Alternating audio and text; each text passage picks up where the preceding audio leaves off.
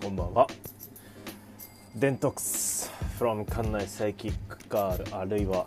フォギーネイバー16小節なんて贅沢言わねえがちょっと喋らせていただてていていただくかな。踏むとしたらね。こんばんは。デントックスです。今完全にタバコを吸いながら換気扇の下でね録音を開始しておりますので「ゴー」言うとりますけどもつれづれなるままにねちょっとおしゃべりでもしようかなって思って明日休みなんですよ。明日っていうかもう日付変わって今日なんですけれどもあのー、ね暇だなと思ってなんかおしゃべりでもしたいなという気持ちだったのでえー、こうして筆ならぬアップル純正イヤフォンを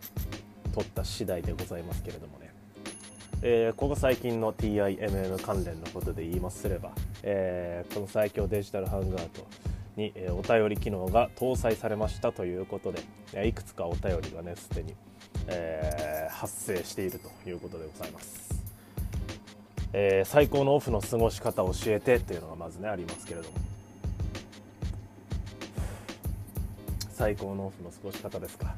まあねこれ本当の答えを言ってしまうとすれば、えー、人それぞれということでねございますけども、えー、これを言ってしまっては身も蓋もないということで、えまあこのこの質問は実際はそのあなたの最高のオフの過ごし方を教えてという、えー、意図もね言外に込められているというふうに察しますので私の最高のオフの過ごし方でございますとね。まあ普段はしがない小市民としてね、えー、普通に働いているわけですけれどもお休みの日ともなれば、まあ、お出かけなりなんなり、まあ、するのがやっぱりいいですよね。ここ最近はやっぱりまた、えー、コロナの、えー、オミクロン株なんかが流行ってきちゃってなかなかそういう空気感でもないなっていう雰囲気にねまたなりつつありますけれどもまあ友達の家に遊びに行くとかねそれぐらいであればあまあやっていっていいんじゃないかななんて僕は思っております。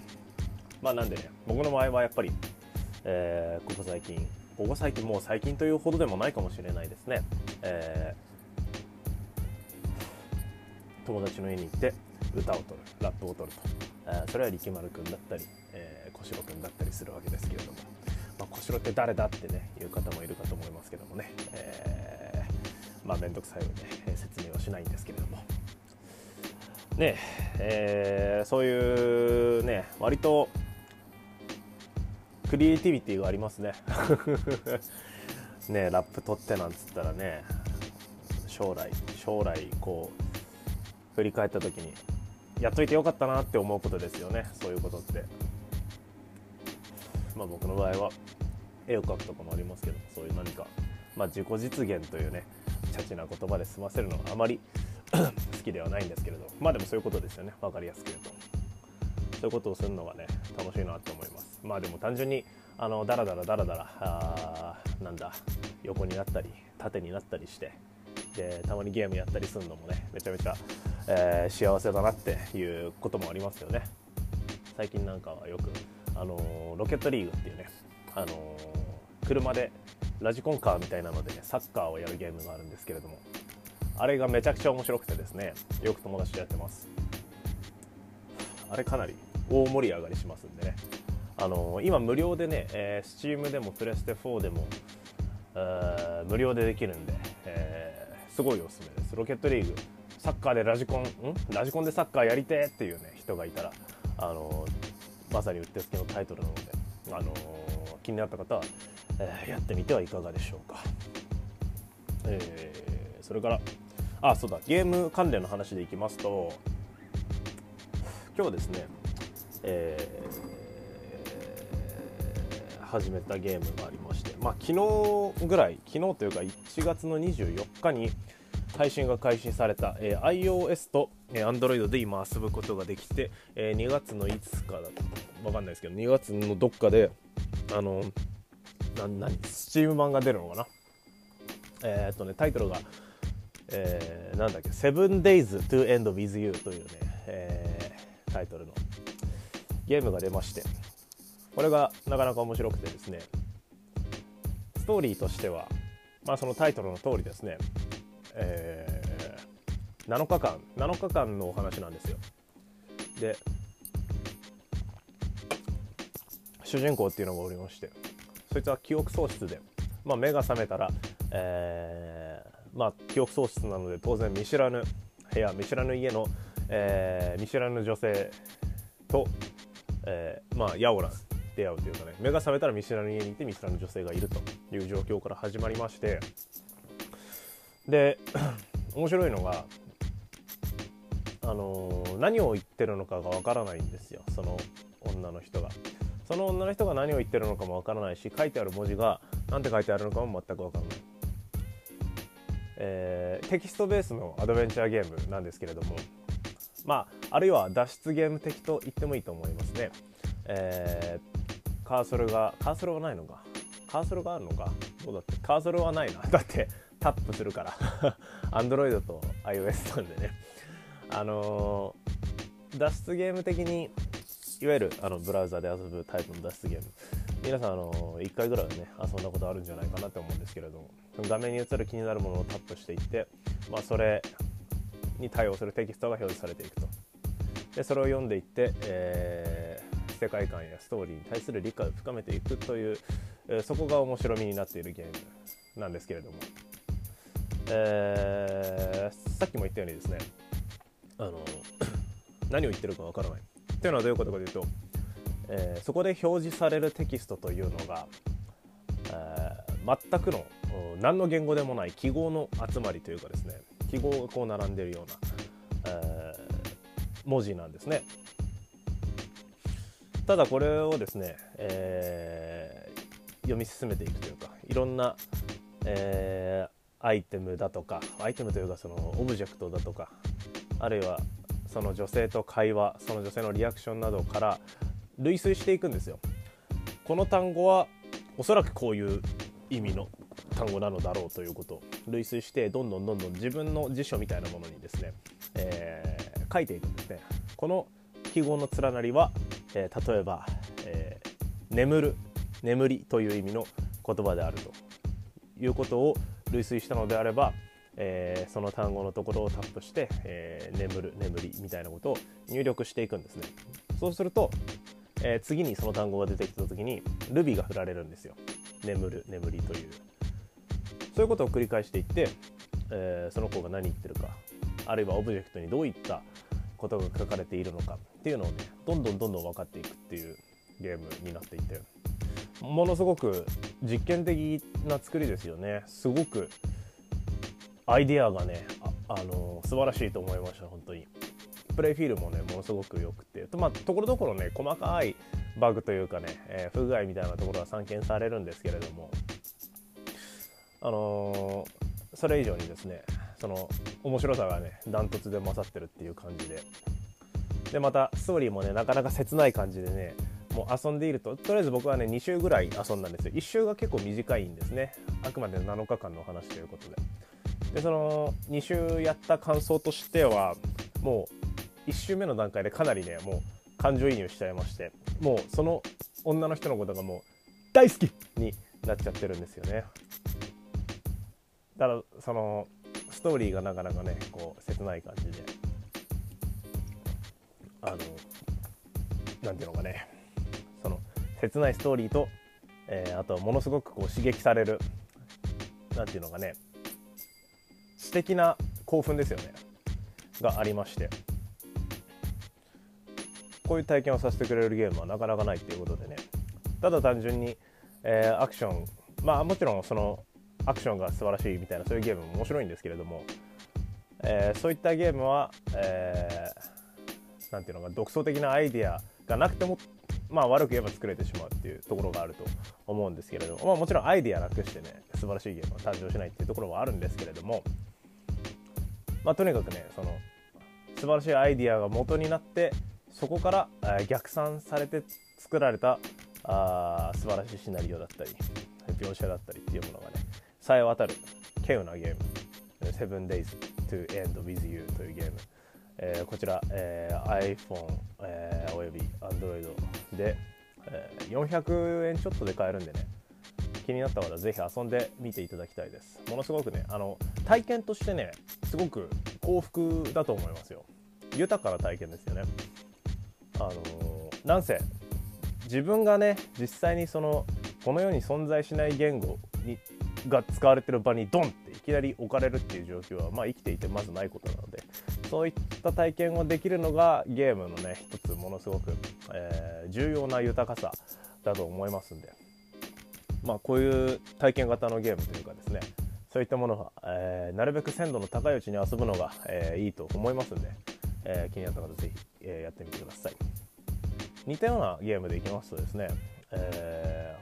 ー、もしかしたら最強デジタルハングアウトの方で昔喋ったこともあるかもしれないんですけれども、えー、リターン・オブ・ザ・オブジかな？リターン・オブジ・オブラディンオブラディン号の期間というですね、えー、ゲームがございましてこちらはプレステ4スイッチスチームあたりで遊ぶことができるんですけれども、えー、これと似たようなプレイフィールドだなと思いました。というのもですねこちらのゲームっていうのもまた非常に素晴らしいゲームで、えー、どういったゲームかと言いますと、えー、1980いくつとかそれぐらいの年代が舞台となっていてであるですね、えー、保険会社、えー、保険調査員なんですね主人公保険会社の調査員みたいななんかよくわかんないですけど そういう職業があるようで。でイギリスの沖イギリスのなんかどっかの港に流れ着いてきた、えー、なんか、えー、船デカめの船があってそのデカめの船には、えー、流れ着いてきたんですけども乗客が1人も残っていなくて白骨死体とかがそこら中に散らばってるような状態悲惨な状態であると。でそこに行って、えー、その船で一体どういうことが起きたのかっていうのを、えー、調べていくというゲームなんですね。ただその手がかりも何もないんじゃないかっていうところを、えー、その主人公はね、えー、独特の、えー、機械というかなんていうかですね懐中時計を持ってるんですけどその懐中時計には不思議な力が込められていて、えー、例えば、えー、一つの船の上にある白骨死体にこうその懐中電灯でもってインタラクトしていくとその、えー、その白骨死体が、え、死体となる瞬間ですよね。その死が、え、訪れる瞬間を、え、短いその場の音声と、えー、その直接の死因となる、えー、出来事が起きる瞬間を体験することができるっていうアイテムなんですよその懐中時計っていうのが。でそれをですね白骨死体に使うとファーンと画面が暗転していってでその暗い画面で、えー、音声と字幕が表示されるんですね、えー、このまず、えー、演技が秀逸で、あのその言語ですね、えまあ、基本的には英語なんですけれどもその英語でもって、え音声会話が流れてでそれに字幕がついていてその真っ黒の画面に字幕が下にドンって表示されるんですけれどもで何かを言った後に例えば銃撃によってその白骨死体が殺された場合はバーンという音と同時にパッとその暗転した画面がこう明転してですね、えー、射撃の瞬間が画面に大写しになると。でその大写しの画面っていうのがただ、えー、1枚の絵という感じじゃなくて歩けるんですよその空間を。その空間を歩き回ることができると。その静止した時の中をね、えー、歩き回ることができるんですけども。またその描画の表現っていうのが非常にすが素晴らしくてですね、えー、この作った、えー、人っていうのはゲーム作った人 Return of the Return of the Obra Dinn 作った人っていうのがあの、以前にねえー、っとあの何でしたっけ？あの Papers, Please っていうゲームを作った人でそのそれとも通底するグラフィックイメージがあるんですけれどもあのマッキントッシュですよね。もう古来の古のマッキントッシュで、えー、描画された昔の PC ゲームみたいな雰囲気の本当にえー、っと何ていうのかね緑っぽいモノクロの画面構成でそのドットの密度のみで、えー、人物だとか、えー、あらゆるオブジェクトだとかを描画するっていう方式をとっていてでそこを 3D 空間として自在に歩き回ることができるっていうものすごくトリッキーなね、えー、作りをしておりましてこれがまたねものすごく工夫したようなんですね。単純にその 3D をそのドットのみで描画するとねものすごく酔いやすくなっちゃったりしたらしいんですよ。実際に作ってみてそこをねいろんな工夫を込めてね、えー、快適に遊べるようにしたっていう。こだわりがねものすごく詰まっていて非常にかっこいい絵なんですね。それだけでも一見の価値ありなんですがだからそういった、えー、優れた、えー、演技音声優れた描写を伴って、えー、描かれるその船で起きたああらゆる出来事っていうものがですね、えー、ものすごく、えー、面白いというところなんですけれどもそれ以上に面白いのがですねその謎解きのプロセスなんですね。えー、これ単純に、え、何が起きたかを、え、追体験していくというゲームではなくて体験していく中でその主人公というかプレイヤーがやらなければいけないことっていうのがあって、え、それが何かっていうと手帳を主人公はまず持っていてその手帳にそもそも初期情報として与えられているのが、えー、名簿。その船に乗っていた60人の、えー、メンバーの名簿とあと集合写真みたいなのが何枚かあって写真というよりかはその絵なんですけれどもね、えー、だから顔顔と名前だけはとりあえず持ってると。ただその顔と名前プラスそのいろんな体の思い出みたいなものを追体験していって、えー、その顔と名前に、えー、顔と名前をまず一致させた上でその人がどういう役職なのか例えば船長なのか、えー、市中士っていうねその船長を補佐補佐する人なのかあるいは航海士なのかあるいは操舵士なのか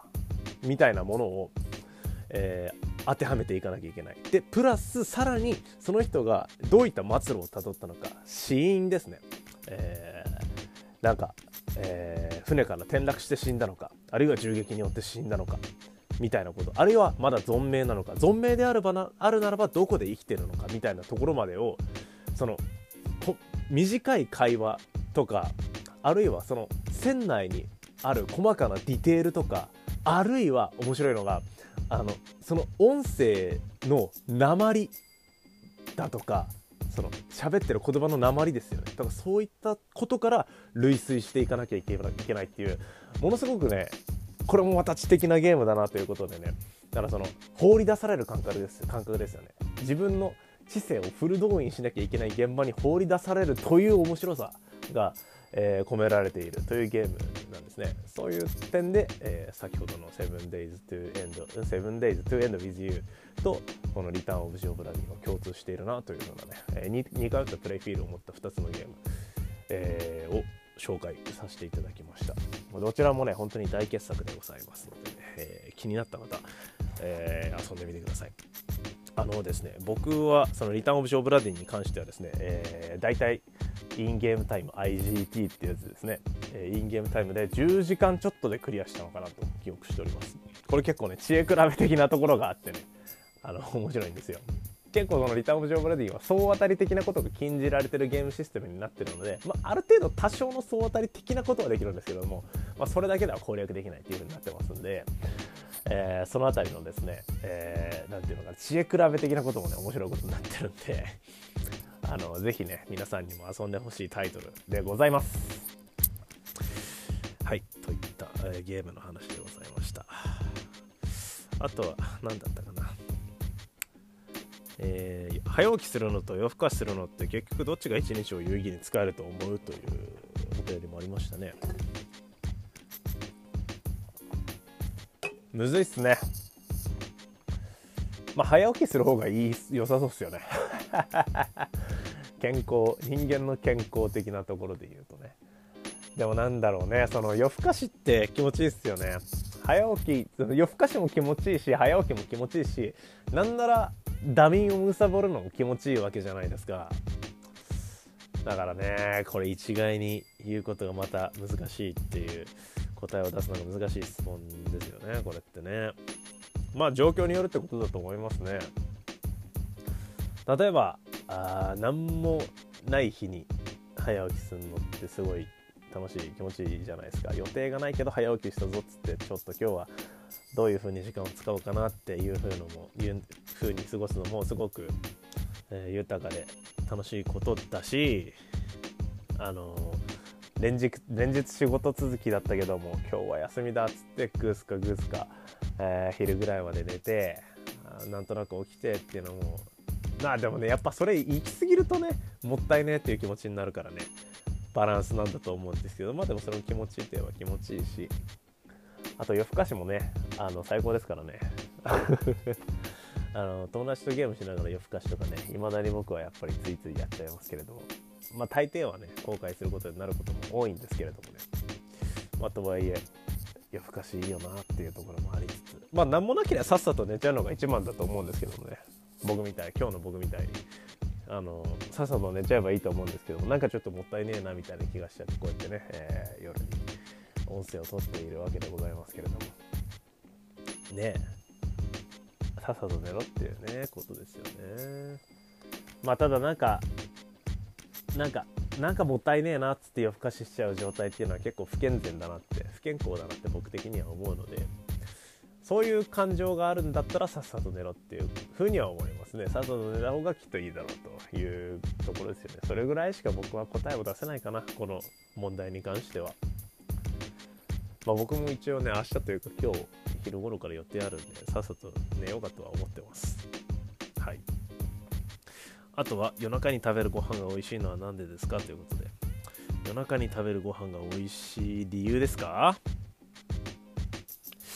なんでらしなんでなんでしょうね。難しいですよね。なんかでも思うのは子供の頃なんていうのは基本的に夜中に長く食うっていうことは禁じられてきたのが大抵の人そうだと思うんですけれども。だからそこに逆らうっていう気持ちよさはきっとあるでしょうね。まあ夜に夜中に長く食う。だからその背徳感なんてねよく言いますけれども。まあ、そういう要素は少なからずあるだろうなと思いますし。あと一番あるのはこう晩飯に実はいまいち満足できてなかったパターンですよね。晩飯食ったけどちょ微妙にまだ腹減ってんな。でもこれ食うのもなっつってダラダラ過ごして夜中にはあやっぱこれちょっと我慢できねえっつってカップラーメン食うみたいなね。だから結局もう腹減っちゃってんですよね。腹減っちゃってるってことは何食ってもうまいってことだからまあ、そういうねもろもろの状況が重なって夜中に食う飯がうまくなってるんじゃないかなって思います。まあ、もうちょっとねこの辺の、えー、問題に関しては突き詰める余地がねあるかなと思いますんで、えー、考えてみるのも良さそうですね。なんて思いました。はい。まあお便りコーナーはこんなところなんですけれども。あの音楽のねあの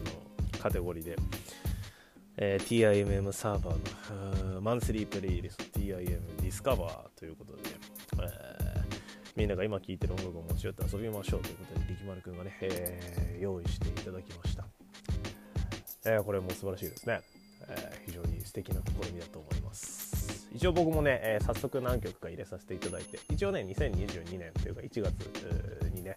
えー、出たアルバムに絞ってね入れてるんですけれどもちょうどね、えー、さっきですね、えー、はなんつうの？その発表という公開サブスクで、え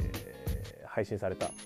えー、とっくりという人のラッパーのですね、えー、エボリューションというセカンドアルバムがね、えー、出ておりますのでこちらもですね僕はちょっと聞き込んでちょっとお気に入りの一曲をね突っ込みたいかなと思ってるんですけどこのとっくりというラッパー非常にいいんですよ。えー、まあ、エボリューションというね2作目なんですけども1作目がレボリューションというねタイトルになってまして。なんかね本当に味わい深い男であのレボリューション1作目に収録されてる曲で言えばあのニコラスっていう曲がありまして。これどういう曲かっていうとあの初めて買ったのは